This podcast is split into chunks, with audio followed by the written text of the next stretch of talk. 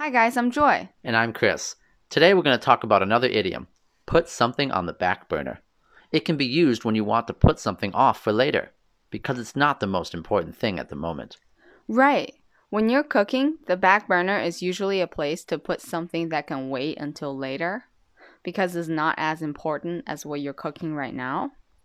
Well, I was actually planning on a vacation with my family this year, but I had to put it on the back burner until the special time is over.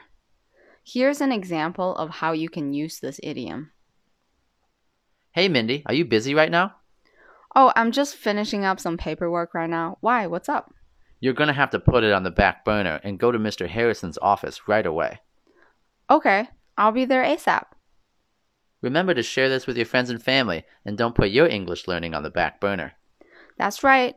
And if you're looking for private English classes, feel free to contact us.